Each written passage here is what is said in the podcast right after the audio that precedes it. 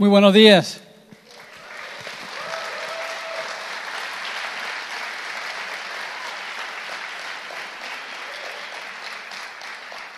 Vamos a tener un estudio muy, muy interesante hoy.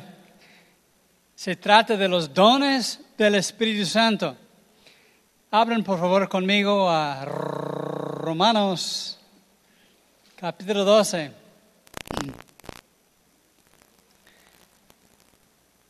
Si tienen una pluma y papel o lápiz, es un buen momento de tomar apuntes. Vamos a estudiar sobre 20 dones del Espíritu Santo. Son todos los dones que se menciona en el Nuevo Testamento.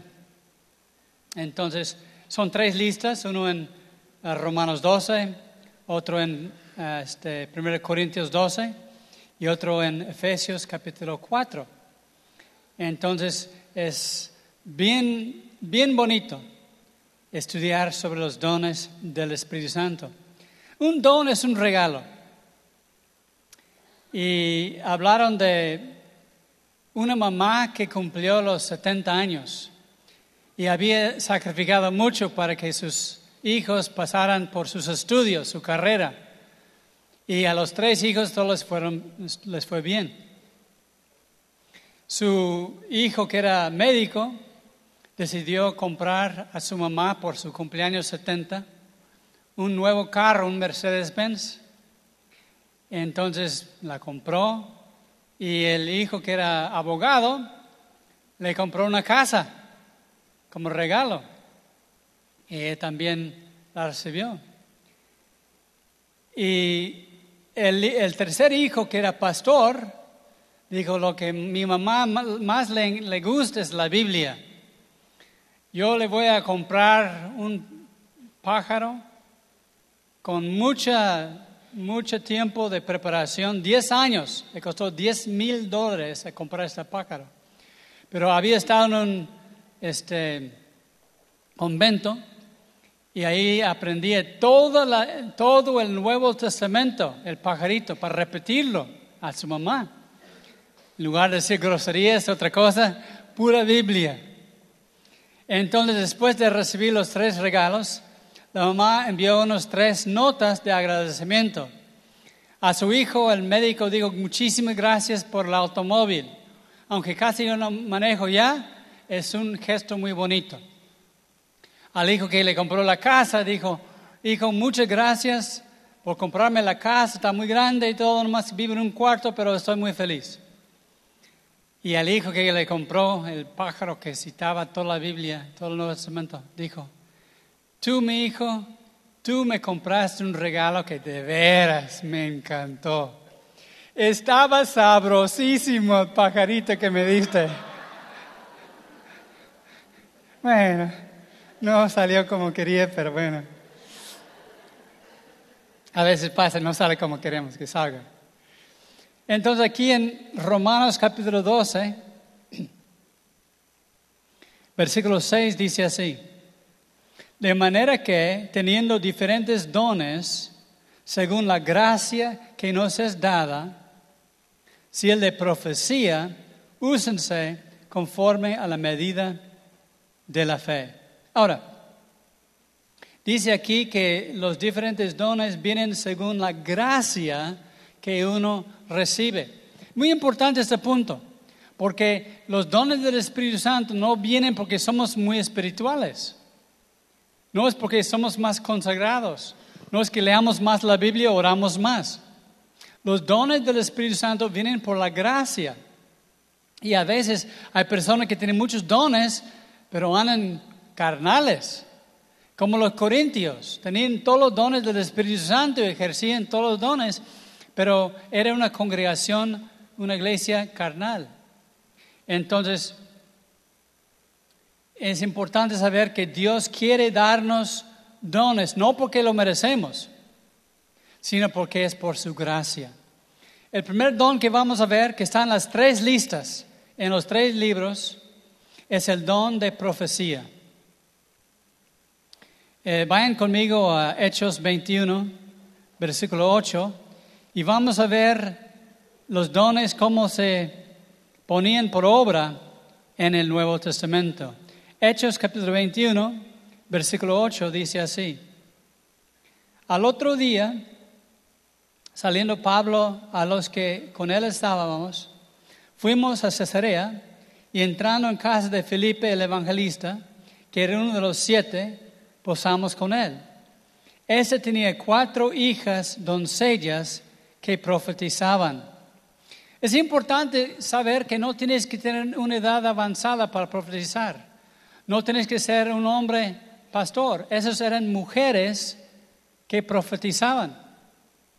Incluso de siglo X dice, permaneciendo nosotros allí algunos días, descendió de Judea un profeta llamado Agabo, quien viniendo a vernos, tomó el cinto de Pablo, atándose los pies y las manos, dijo, esto dice el Espíritu Santo, así atarán los judíos en Jerusalén al varón de quien es este cinto, le entregarán en manos de los gentiles. Entonces aquí un hermano recibe una palabra profética que predice al futuro. Y no solamente, no siempre la profecía es predecir el futuro. A veces es una palabra de ánimo.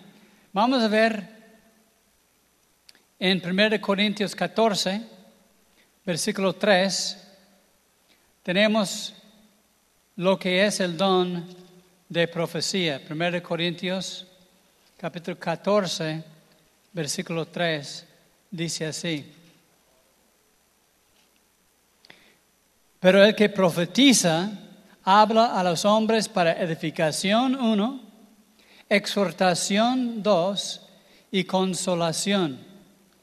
Entonces, la profecía es para edificar a las personas.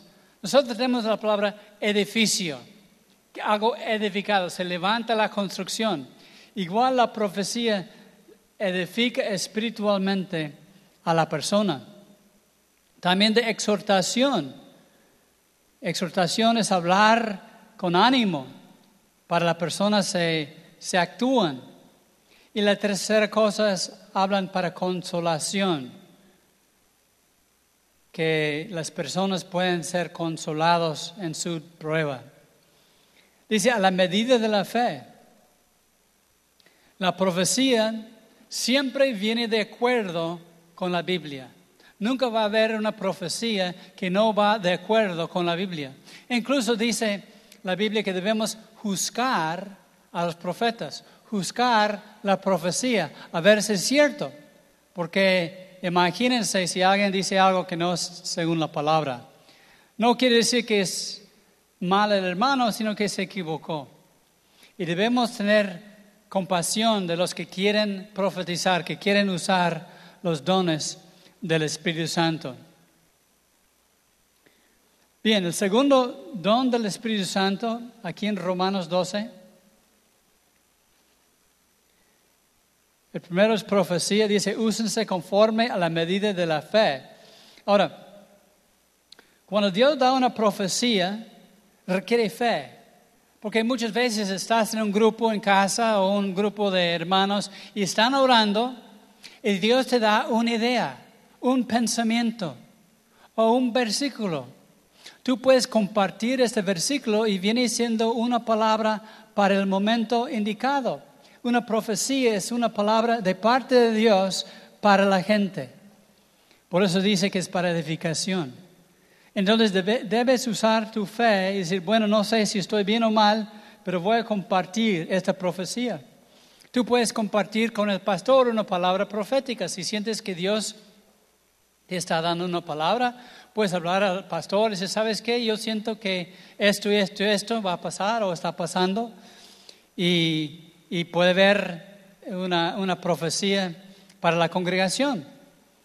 Pero es importante saber que se hace con fe.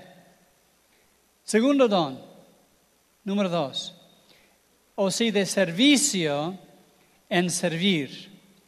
El don de servicio es precioso, es un don de, servir, ayudar en lo que sea. Los discípulos en Hechos capítulo 6 estaban atendiendo las mesas, estaban sirviendo las mesas, estaban dando la distribución diaria a las mujeres griegas. Y es bonito servir al Señor. Y muchas veces es, es algo práctico para que la obra siga adelante. Mi hijo Jonathan estaba manejando en el estado de Utah, no, Utah, Utah. Este, ahí lejos, a, a 1500 kilómetros de aquí. Y traía eh, el carro de Débora, que es un carro nacional, y se desveló el motor. Y estando allá, pues no hay refacciones porque no existe el motor allá en el otro lado. Entonces ahí estaba lejos sin poder regresar. Pero alguien aquí de la congregación rentó un pequeño remolque, manejó hasta ese estado y aganchó el carro de Jonathan y lo trajo hasta acá. Y era una gran ayuda para, para Jonathan porque necesita su carro para ir a, a hacer cosas. Y es un don espiritual, el don de servicio, de ayudar en lo que sea, de servir, que siempre estás buscando qué puedes hacer para que todo marche con orden, para que todo marche bien. Es una ayuda práctica. Entonces, el siguiente don, en versículo 8, perdón, 7, dice, o el que enseña en la enseñanza. La enseñanza es muy importante, dice segundo Timoteo, si quieres voltear ahí capítulo 2, es algo que Pablo habla mucho del don de enseñanza. En 2 Timoteo 2, 2 dice, lo que has oído de mí ante muchos testigos, esto encarga a hombres fieles que sean idóneos para enseñar también a otros. El enseñar es dar instrucción. ¿Y cómo se hace? ¿Cómo puedes tú recibir un don de enseñanza? Pues para comenzar, tú puedes empezar el domingo que entra en la enseñanza. Aquí no, sino en la escuela dominical. Porque necesitan maestros en la escuela dominical. Yo aprendí a enseñar en el tercer año, niños del tercer año en la escuela dominical y di unas cosas que a lo mejor estaban bien y otras cosas no estaban tan bien porque no sabía mucho de la Biblia. Pero los jóvenes, los niños, no, te perdonan, no son muy exigentes. Y ahí puedes aprender, porque si puedes enseñar a un niño de ocho años, puedes enseñar a un adulto. Pero si no puedes enseñar a un niño de ocho años, tampoco vas a poder con un adulto. Por lo cual es bueno empezar la enseñanza en esta situación. Es una bendición ser un maestro. Yo puedo saber quién de ustedes va a ser maestro. ¿Sabes por qué? Porque el maestro es un estudiante de la Biblia. Quiere estudiar, está sacando apuntes. Es un maestro que quiere aprender para poder enseñar a otros. Es muy bueno el don de enseñanza. El siguiente don está en Romanos 12. Versículo 8. El que exhorta en la exhortación Ahora, hay dos formas de enseñar la Biblia. Uno es enseñar línea sobre línea, pero otro es con la exhortación, es una forma de hablar. Y es importante saber, por ejemplo, vemos en Hechos 14, 21, es un ejemplo. Hechos 14, 21. Dice,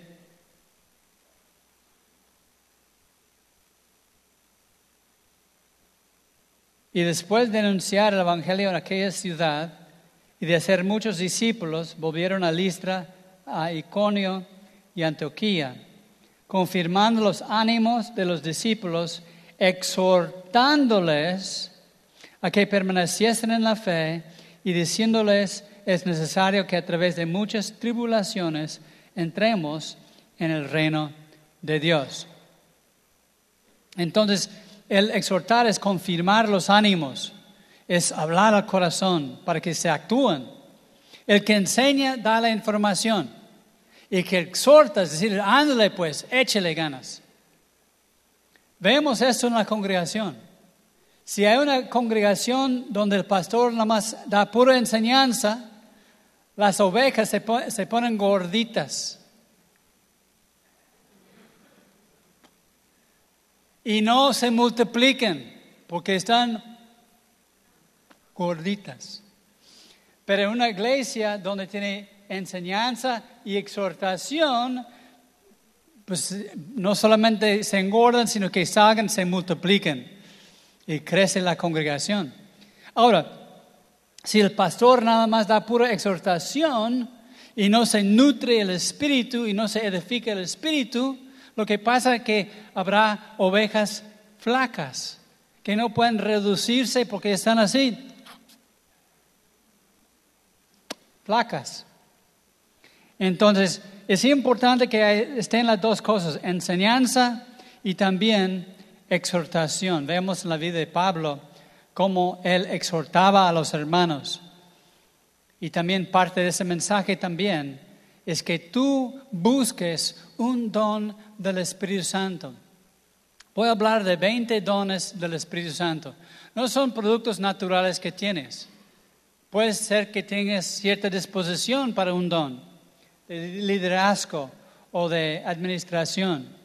Pero un don espiritual es que Dios hace en ti y que tengas fuerza y ánimo para seguir adelante. Regresando a Romanos 12, 12, versículo 8, dice, el que reparte con liberalidad. Es el don de dar, dar de sus recursos al Señor. Y dice, el que da, el que reparte con liberalidad, con, con abundancia. Tuvimos una situación, no voy a decir quién, porque la gloria es para Dios, no queremos robar la bendición de nadie, pero en las actividades de movimiento, tuvimos movimiento en San Diego, muy bonito estuvo el viernes en la noche, pero la camioneta de 15 pasajeros de la congregación se descompuso, ya no servía porque es muy viejo, y alguien nos donó de la congregación una camioneta de 15 pasajeros en muy buen estado y que dijo el hermano, no es solamente para el movimiento, sino es para, para todo lo que sirve para la iglesia. Y es un don de dar, es un don de repartir, y es un bonito, es precioso dar lo, de lo que tenemos. A mí me encanta este don, porque sabes qué? Lo más que das, lo más Dios te da a ti. Y honestamente yo he sentido cierta, cierta pues pendiente, ¿no? Que Dios nos ha bendecido tanto. Tengo una familia tan linda. El dinero no se puede comprar una familia tan linda. Una esposa tan linda, tan maravillosa. Una casa, pues amplia para recámaras, para visitas, hasta visitas podemos recibir.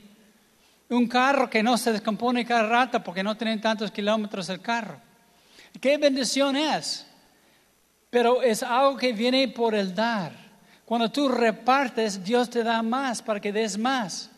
Y es bendición de Dios cuando eh, aprendes a repartir. Incluso es un regalo de Dios. Dice Lucas capítulo 8, versículo 1 a 3. Lucas 8, versículo 1 a 3. A mí me gusta esa porción. Dice Lucas 8, 1. Aconteció después que Jesús iba por todas las ciudades y aldeas, predicando y anunciando el Evangelio del reino de Dios y los doce con él.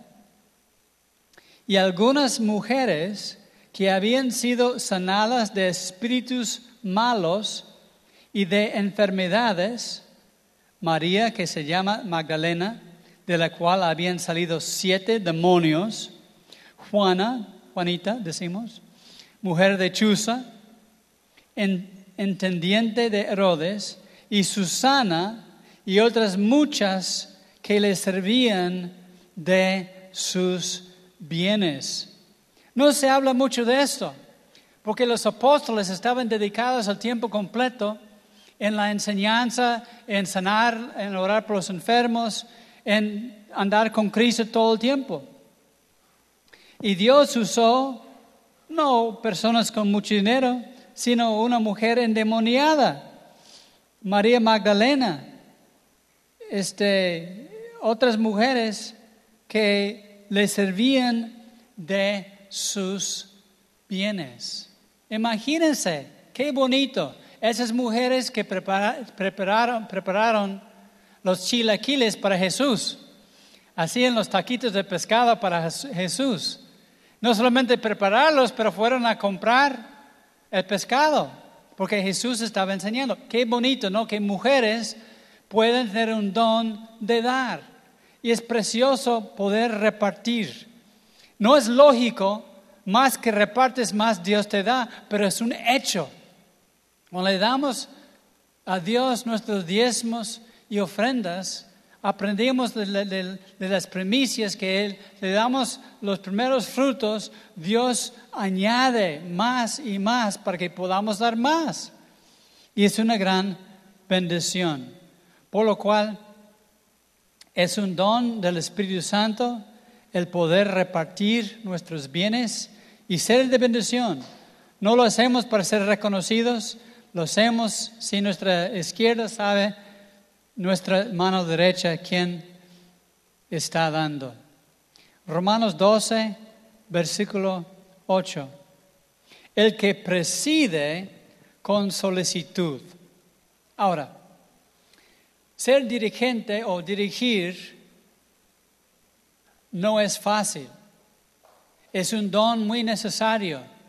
Por muchos años yo no creí que tenía ese don porque no sentí que era líder, porque me veía, pues no sé, incapaz de ser un líder. Y me costó mucho trabajo hasta que un día alguien me preguntó si era un líder. Y dije, pues no sé. Y me, me dijo, ¿hay gente siguiéndote? Pues sí, tenemos una congregación. Entonces eres un líder. Puedes saber que eres un líder si hay gente que te sigue. Jonathan es un líder. Es un don que él tiene. Si él está haciendo dieta, él comparte con todos su dieta y todos quieren hacer su dieta.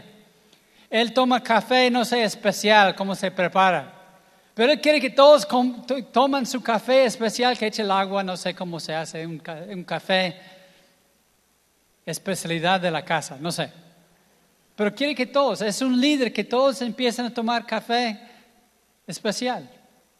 Menos yo. no me gusta el café. Pero es importante el don de ser líder. Pablo usa la palabra obispo, en, por ejemplo en Hechos 20, 28, que un obispo es un supervisor en las cosas de Dios.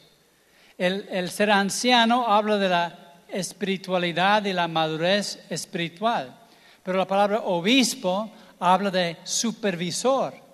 Es una persona que tiene don de ser líder y es muy necesario ese don. Por ejemplo, ¿tú cómo puedes ser un líder? La primera cosa es, como líder debes tener una visión de lo que quieres hacer orar a Dios. ¿Qué es lo que quieres hacer? Tú puedes ser un líder ahí en la escuela de tus hijos. Tú puedes involucrarte con los papás de los alumnos. Y tiene una junta en la escuela con los papás. Tú puedes opinar. Tú puedes ver que todo está bien con los hijos. Tú puedes ser líder entre los padres de familia. Tú puedes ser líder en la colonia de asegurar que todos los servicios en la colonia pues vienen repartidos y no enviar una carta al municipio para que, que, que haya servicios. Tú puedes ser un líder. Ahora, dice, el dirigente tiene que tener con solicitud. El que preside con solicitud. Eso es decirle a la gente que perseveran, que siguen echándole ganas que sigan esta visión, que sean fieles a lo que Dios ha hecho. Entonces es muy importante porque tú puedes ser un líder en las cosas de Dios. Es un don. Y es un don que se requiere mucho hasta en la sociedad. ¿Cuántos de nosotros nos gustaría dirigentes políticos que son cristianos, que dicen a la gente, pues déjame orar a ver qué la Biblia dice antes de tomar una decisión, en lugar de hacer lo que quieren hacer? Yo creo en todos lados la gente está frustrada con la política. Es porque no hay personas que tienen el don de dirigir, que son realmente personas que Dios ha moldeado para servir a la comunidad. Entonces el don de dirigir, el ser obispo, el ser pastor, es muy importante. Siete. Dice, el que hace misericordia con alegría. El don de misericordia. Dice Cristo, bienaventurados los que tienen misericordia, porque recibirán consolación. Es importante tener misericordia. Vemos en la Biblia cómo la gente tiene misericordia. En Lucas capítulo 10, versículo 30. Lucas 10, 30 dice así. La historia del buen samaritano. Respondiendo Jesús dijo, un hombre descendía de Jerusalén a Jericó y cayó en manos de ladrones, los cuales le despojaron, hiriéndole, se fueron dejándole medio muerto. Y Cristo habla de que varias personas pasaron ahí. Había un religioso que pasó pero no le ayudó. Otro que era otro religioso no siquiera hizo nada para ayudarlo. Por fin un samaritano se paró, atendió al enfermo, le llevó a un hotel para que se mejorara y pagó el hotel incluso. Y esto fue aquel que usó misericordia. Entonces es importante tener misericordia. A veces nos criticamos a, a la gente que vive abajo de los puentes, a veces hay más robo de personas que viven así. Pero en esta congregación había personas que veían a la gente sin, sin casa.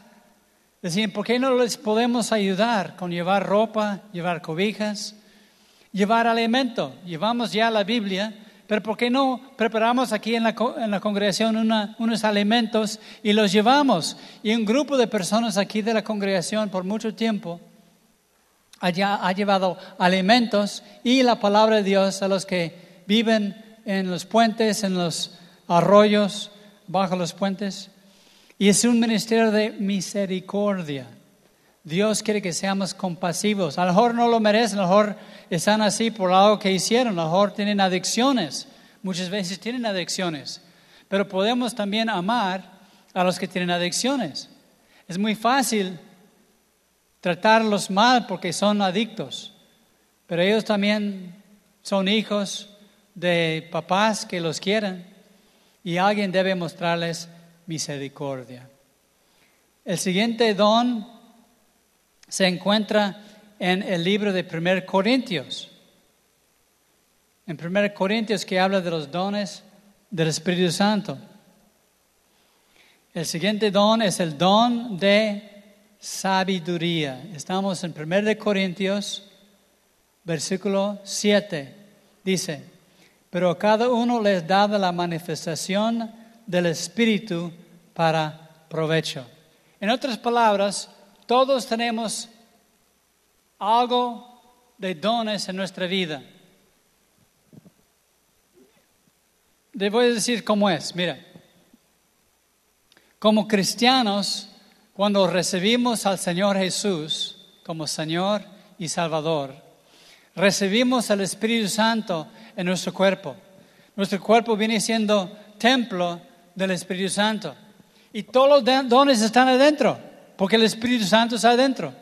Y la cosa es librar esos dones por fe, comenzar a caminar, por fe.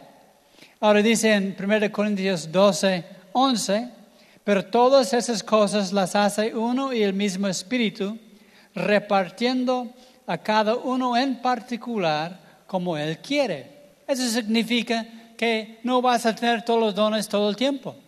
Pero yo creo que tú puedes tener los dones cuando sea necesario. Dios me ha dado muchos de los dones cuando sean necesarios, no siempre. A mejor tengo unos dones más que otros dones, pero en un momento de necesidad puede ser que Dios me dé un don. Lo, vemos en la, vida de, de Salomón, en 1 de Reyes capítulo 3, versículo 16. Había dos mujeres en un tiempo de gran este, hambre en Israel y estaban dormidas dos madres con sus recién nacidos y una madre se acostó sobre un bebé y murió el bebé. Entonces, una madre agarró el, niño vivo y lo trajo delante de Salomón y dijo, esta mujer mató a su hijo y ahora me quiere quitar mi hijo porque mi hijo vivió, pero era mentira. Era mentira, era su bebé que había muerto y la otra era, la bebé era de la otra mujer. Y dijo Salomón, estaban discutiéndose de quién era el hijo. Dijo Salomón, mira, tráeme una espada y voy a partir el bebé por la mitad. No, no, no, no, no, no, no, no, no hagas, no hagas, no hagas eso, dijo la mamá verdadera. No lo hagas, no lo hagas. Y el otro, bueno, ni para ti ni para mí está bien. Y Salomón vio quién era el madre verdadero, ah, no tomó la espada, dijo, es la madre del bebé. Y dio el bebé a la madre verdadera. Entonces, eso es sabiduría. Sabiduría es el uso correcto de conocimiento. Ahora conoces a alguien que sabe mucho, pero es un inútil. hay, hay gente así que saben mucho, pero no tienen buen trabajo, no se esfuerzan a superarse. Y, es importante que la sabiduría es el uso correcto de conocimiento. Un ejemplo era Salomón. Ya después de mucho tiempo, cuando se hizo rico y cómodo y dejó a un lado las cosas de Dios, su vida se hizo pedazos y se, quedó frustrado y amargado porque había dejado la sabiduría. Entonces, es muy importante entender la diferencia entre sabiduría y conocimiento. El siguiente versículo, perdón, don el número 9 es la palabra de ciencia. Dice 1 de Corintios, perdón, 12, 8. Porque a este es dada por el Espíritu palabra de sabiduría. Sabiduría número 8 es el don que Dios nos da, el uso correcto del conocimiento. 9. A otro, palabra de ciencia según el mismo Espíritu. Es muy bueno tener la palabra de conocimiento.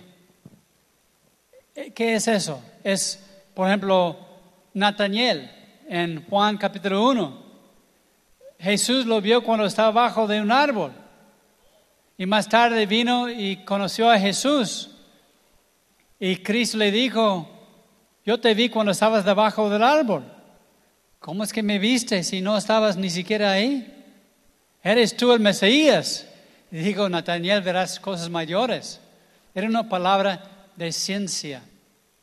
Una vez, por ejemplo, estaba con un grupo en la Ciudad de México y habíamos llegado a México en un tren hace muchos años, cuando todavía andaba la gente en el tren. Y se iba el tren y uno del grupo no estaba. Y nos pusimos a orar y Dios me dio una visión. Y vi una bugambilia y había una banca y ahí está la mujer sentada leyendo su Biblia. Vi la, imagen en mi mente. Dije, ¿dónde? Mientras que todos seguían orando, ¿dónde vi esta bugambilia? Y sigue buscando por ahí hasta encontrar la bugambilia. Ahí estaba la bugambilia, ahí estaba la banca y ahí estaba la muchacha con la Biblia abierta leyendo. Y dije, pues es tiempo, vamos a irnos, tenemos que irnos. No es que dos horas salimos, no, no, no, ya nos vamos. Ah, bueno, vámonos. Y era una visión. A mi esposa le da palabra de ciencia cuando pierde cosas. Una vez en Querétaro perdió su licencia de conducir y no sabía dónde estaba ni dónde estaba y necesitaba la licencia para hacer cosas. Y por fin, o no sé qué, la credencial de votar, no sé qué era, uno de los dos. Y de repente, como que pensó de un cajón y que estaba dentro de este cajón. ¿De dónde vi ese cajón? Ah, yo creo que con la policía. Se fuera al, a la este, estación de policía y efectivamente en el cajón ahí estaba su, su credencial. ¿El notario? Ah, el notario. Y ahí estaba su credencial de votar. Es que en mi mente ya con los años que pasan me, acuerdo, me olvido de... He olvidado más de que he aprendido. Bueno, era el notario. Y, y nos hacemos risa porque pierde las llaves. Échale tú, pues ahora, a ver si Dios te muestra dónde están. Y fíjate que sí, muchas veces Dios les muestra. No más las llaves de ella, las mías no. Tengo que buscar todo el día, toda la semana, buscar mis llaves. Bueno, pero en verdad es una palabra de ciencia. Uh, Segundo de Reyes, capítulo 14, perdón, capítulo 4. Segundo de Reyes, capítulo 4. Vemos ese mismo don en la vida de Eliseo. La mujer de Sunem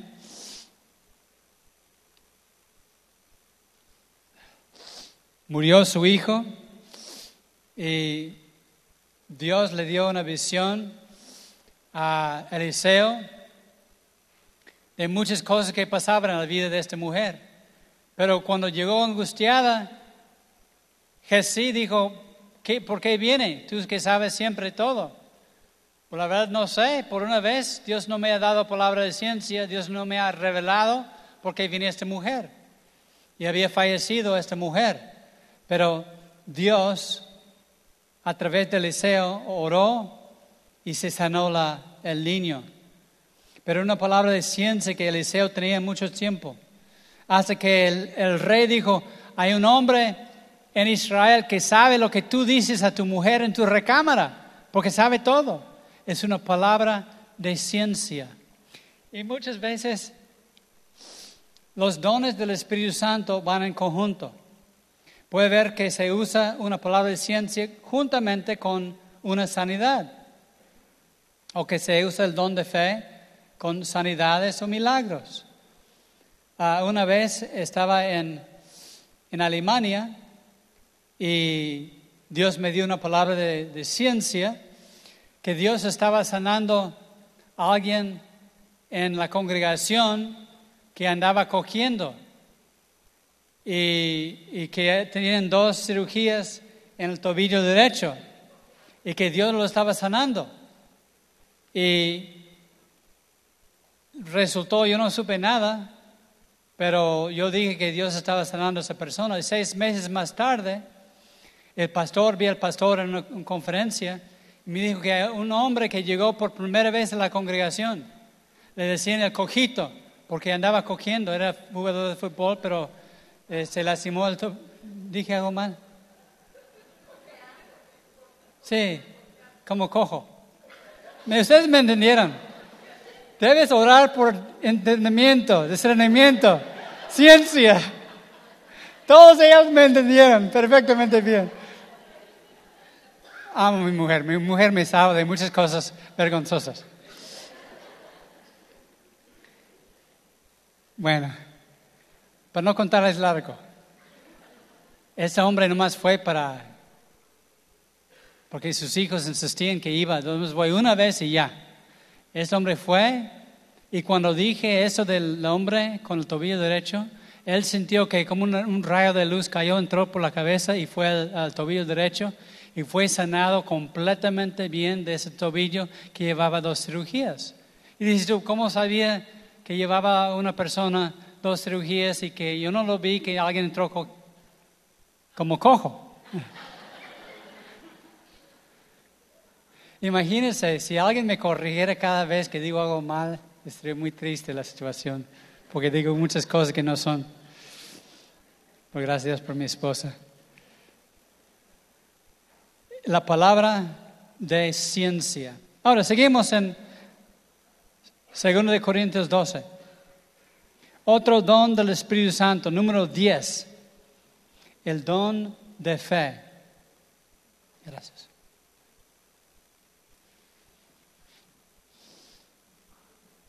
Primero Corintios 12, versículo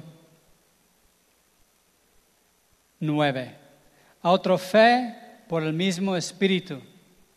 Ahora, ¿qué es el don de fe? ¿No es que todos tenemos fe? Sí. La Biblia dice que Dios ha, ha dado una medida de fe a cada persona. Todos tenemos fe. Somos salvos por la fe. Sin fe nadie es salvo. Todos tenemos fe.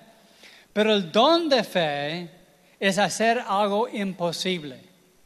Algo que humanamente hablando no es posible. Por ejemplo, Pedro. ¿Te acuerdas que Pedro caminó sobre el agua? Ese era el don de fe. Nadie más sino Jesucristo caminó sobre el agua. Y era el don de fe.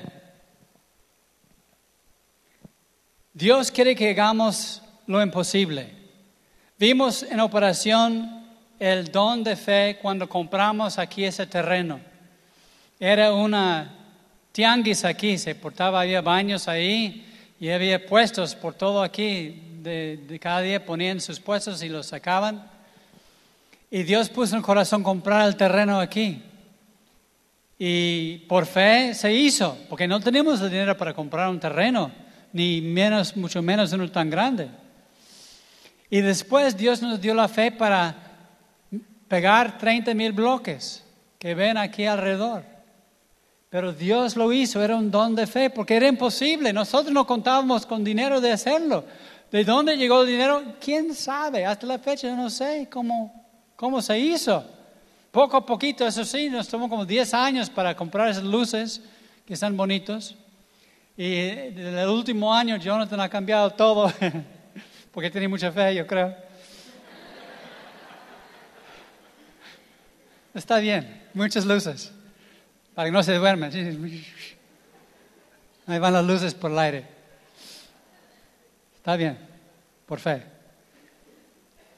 ¿Dónde fe? Bueno, seguimos adelante. Versículo 9. A otro fe por el mismo espíritu. Y a otro dones de sanidades por el mismo espíritu. A veamos, vayan conmigo a, Hechos capítulo 3. Vemos el hombre cojo de nacimiento. Dice Hechos 3, 1. Dice, Juan y Pedro subían juntos al templo a la hora novena, la de la oración. Y era traído un hombre cojo de nacimiento, a quien ponían cada día en la puerta del templo, que se llamaba la Hermosa, para que pidiese limosna de los que entraban en el templo. Entonces Pedro y Juan oraron por ese cojo y se sanó. Y era un don de sanidad. Hay personas que tienen dones de sanidades, plural, más que un don, porque se manifiesta la sanidad en muchas diferentes maneras. Por ejemplo, a un ciego, Cristo metió lodo en los ojos. Y otro ciego dijo, tu fe te ha sanado y salió sin nada. Y había diferentes maneras que Dios sanaba a los enfermos. A uno tomó tiempo la sanidad, porque dijo, ¿puedes ver? Dijo Cristo. Sí, dijo, veo hombres caminando como árboles. Pues veía cosas aquí, pero no veía bien. Y ya después oró Cristo otra vez y vio claramente a los hombres caminando bien. Tomó tiempo la sanidad. Pero es importante orar y pedir por esos dones. Dios quiere que todos estos 20 dones estén en operación en esta congregación. Y si tienes un deseo de un don, pídele a Dios. Él quiere que tengas dones del Espíritu Santo. Porque nuestro trabajo no podemos hacer con nuestro esfuerzo, con nuestra inteligencia. Tiene que ser algo sobrenatural. El don de fe. Ahora, vemos al gran misionero en Inglaterra que sostenía miles de huérfanos por fe. Él no hablaba de las necesidades económicas de, las casas, hogar que tenía, sino que todo el mundo sabía que vivía por fe y el lechero traía leche, o si no traía leche, el camión de reparto se descomponía enfrente de, de la casa hogar y pues ni modo que se echara a perder la leche, pues trajo toda la leche a la casa hogar. Y en el momento que no tenían leche, estaban esperando los niños con los vasos vacíos ahí y llegó la leche, porque se descompuso el camión de la leche. Esto es el don de fe, que Dios provee en maneras que tú no sabes. Hay gente aquí en la congregación que han operado en ese don de fe, en la provisión económica. Dones de sanidades.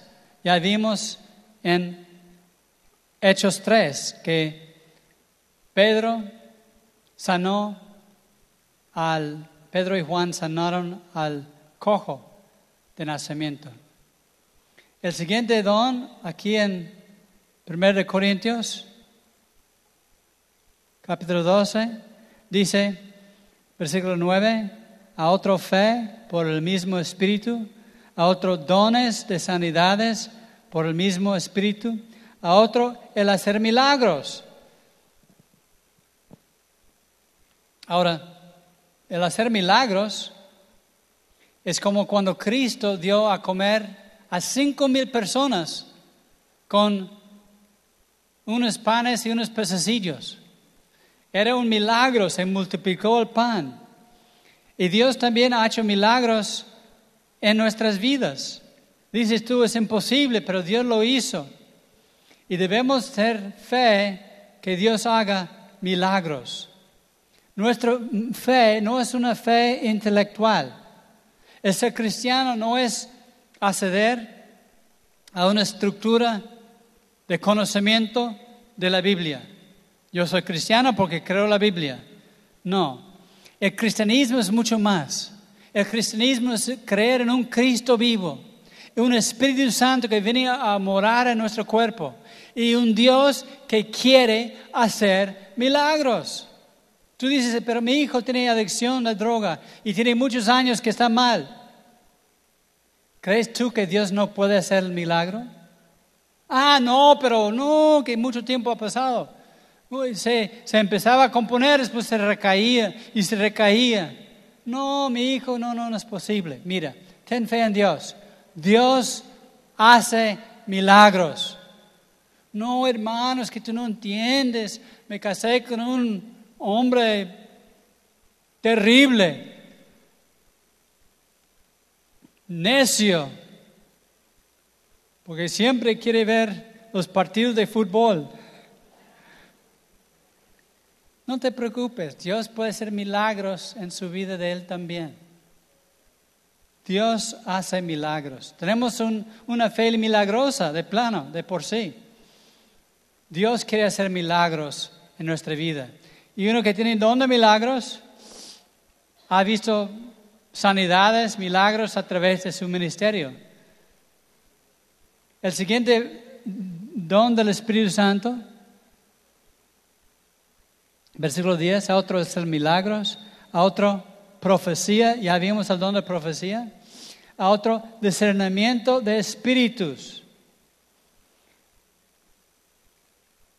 Pablo en Hechos capítulo 16 iba a la oración y había una muchacha con espíritu de adivinación que hablaba que eran, eran hijos del Altísimo.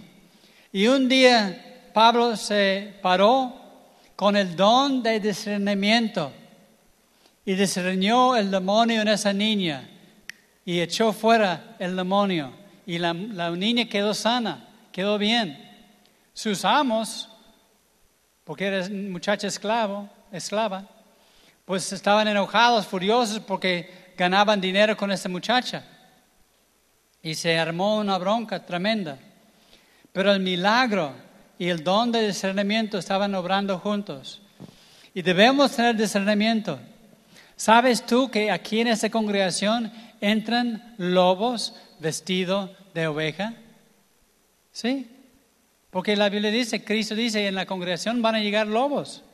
Y es algo que debemos saber, aunque todos se ponen con una cara muy bonita aquí, puede entrar un lobo y debemos tener discernimiento a ver si vienen aquí para buscar a Dios o vienen por otra cosa.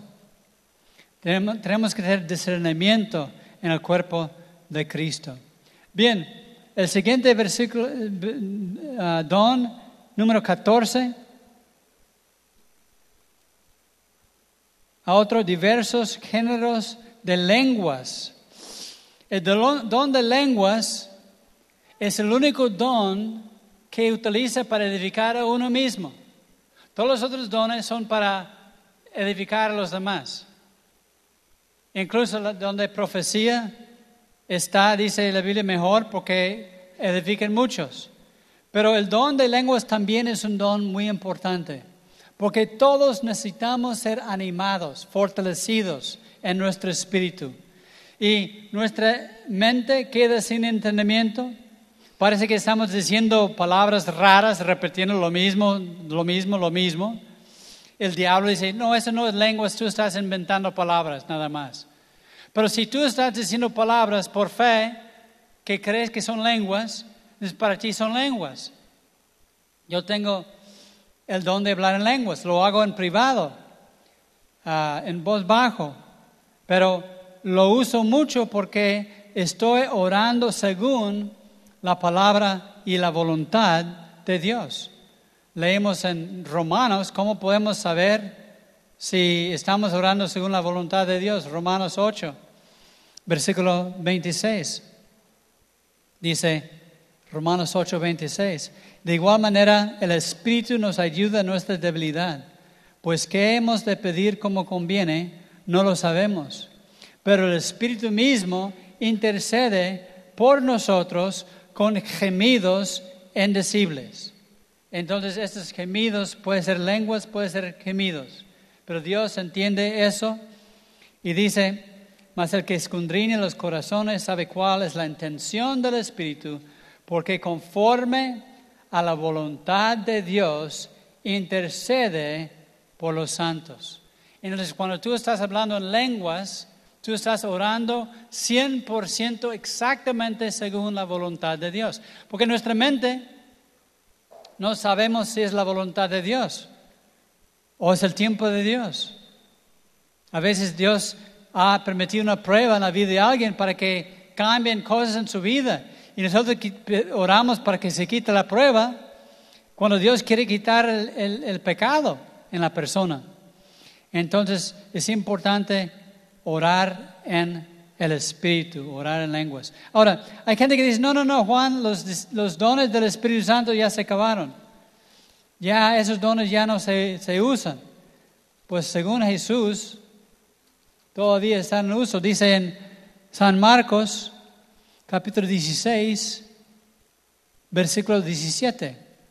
Bueno, empezamos en versículo 16, Marcos 16, 16. El que fuere, perdón, el que creyere y fuere bautizado será salvo, mas el que no creyere será condenado. Estas señales seguirán a los que creen. ¿A quiénes? a los que creen. En mi nombre echarán fuera demonios, hablarán nuevas lenguas. Cristo dijo que íbamos a hablar en nuevas lenguas. Ahora, ¿van a hablar todos en lenguas? No, porque Pablo mismo dice, ¿hablan todos en lenguas? Y la, respuesta es no. Pero debemos buscar los dones del Espíritu Santo. De los 20 debemos buscar los dones que más necesitamos. Para mí el don de lenguas es un don muy importante porque estoy orando según la voluntad de Dios, aunque no entiendo lo que estoy diciendo. Lo uso en mi vida devocional. Otro don en, Roma, en 1 Corintios 12. El don de diversos géneros de lenguas a otro interpretación de lenguas. Vemos la interpretación de lenguas en la Biblia. Eh, por ejemplo, en, en Daniel vemos que llegaron unas palabras que no, nadie entendía. Y la escritura que trazó en la pared decía Mene, Mene, Tekel, Uparsin. Y todo el mundo decía, ¿qué, qué significa? Pero Daniel tuvo la traducción. Contó Dios tu reino y le ha puesto fin. Pesado, perdón, pesado ha sido en balanza y fuiste hallado falto. Tu reino ha sido roto y dado a los medos y los persas. Entonces hay interpretación de lenguas. Y dice la Biblia, si alguien habla lenguas públicamente en la congregación, debe haber interpretación de las lenguas para que haya edificación de parte de todos. Bien, vamos al, al final del capítulo 12 de Corintios. Aquí hay dos dones que muchos brincan porque no se dan cuenta que también son dones. 1 Corintios 12, versículo 28. Y a unos puso Dios en la iglesia, primeramente apóstoles. Vamos a ver ese don en el libro de Efesios. Luego profetas, ya vimos este don. Los terceros maestros, ya vimos ese don. Luego los que hacen milagros, ya vimos. Después los que sanan, ya vimos. Los que ayudan. Entonces el don número 16 son los que tienen don de ayudar. Don de ayudar. Es muy importante que tengamos ese don de ayudar. A veces estamos muy ocupados en todo lo que tenemos que hacer, pero siempre debemos tener tiempo para ayudar a los demás. Hay personas que así que tienen este don que cuando hay una necesidad, luego, luego, ¿puedo hacer yo? ¿Puedo ayudar yo? Y en la congregación es bonito. Cuando la gente misma quiere ayudar y dicen, ¿puedo ayudar? Y eso puede ser don del Espíritu Santo. Los que ayudan. No tiene que ser súper espiritual el don de lenguas o el don de milagros. Si tienes don de ayuda, es un precioso don y puedes pedir ese don. Hace mucha falta en el cuerpo de Cristo. Ya casi terminamos. Ahí dice, a los que administran, el don de administración. Primero de Pedro 4:10 dice, cada uno según el don que ha recibido, ministrelo a los otros como buenos administradores de la multiforme gracia de Dios. Entonces es muy importante que seamos administradores. Todo lo que Dios nos ha dado nos presta. Y queremos ser mayordomos o administradores. Ves a gente que tiene pocos recursos, pero Dios les ha bendecido porque son buenos para administrar. Hay otras personas que les quema el dinero en su bolsa y si tienen dinero lo gastan y nunca pueden aprender administración. Es bueno que ores a Dios por ese don del Espíritu Santo, para que puedas ser buen administrador de lo que Dios te da.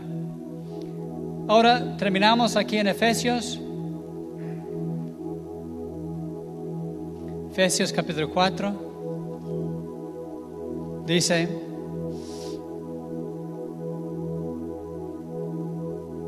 versículo 11 y él mismo constituyó a unos apóstoles.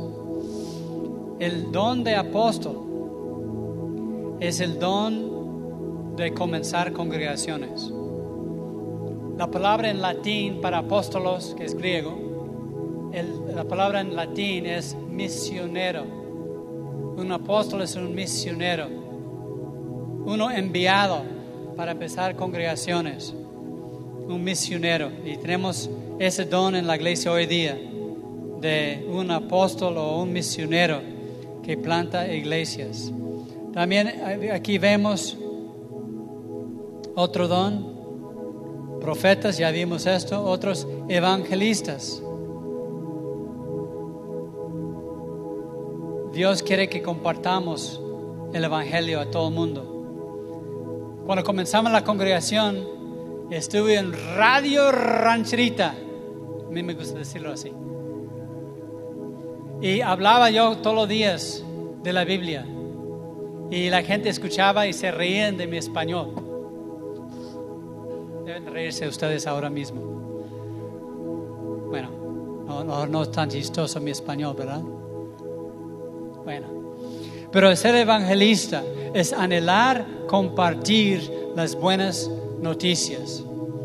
Y debemos ser evangelistas todos, pero es un don que Dios da a unas personas. Y por último, número 20, el ser pastor. Es un don que Dios da para pastorear las ovejas, de alimentar las ovejas, de amar las ovejas y dar su vida por las ovejas. Bien, espero que en este estudio hayas escuchado algo y dices, pues fíjate, yo tengo ese don o yo quiero ese don. Porque es muy importante, Cristo viene pronto. Y dice la Biblia, cuando Cristo venga, ¿hallará fe en la tierra? Cuando Cristo venga, ¿hallará dones en la congregación? Dios quiere hacer milagros y maravillas en tu vida. Créeme, no importa tu nivel de estudios, no imp- importa tu nivel socio- socioeconómico, no importa cuántos hijos tienes, o si estás casado o soltero, o tu situación laboral, no importa nada de eso. Tú eres un siervo de Dios y Dios quiere dar a sus siervos dones del Espíritu Santo. Dios quiere capacitarte con muchos dones para que puedas ser útil en sus manos para avanzar el reino de Dios. Vamos a ponernos de pie y vamos a orar.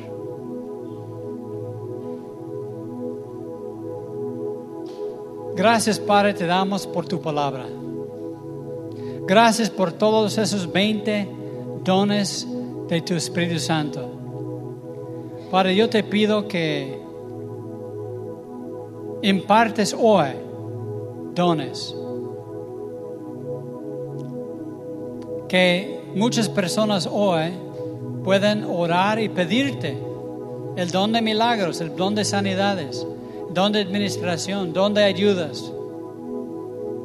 Que muchos de nosotros podamos ver cambios en nuestra vida, porque se trata de dar algo a otra persona. Pero no podemos dar si no tenemos. Por lo cual te pido que nos des un corazón de buscar tus dones y poder impartirlos en el poder del Espíritu Santo, porque pedimos todo en el nombre de Jesús. Amén.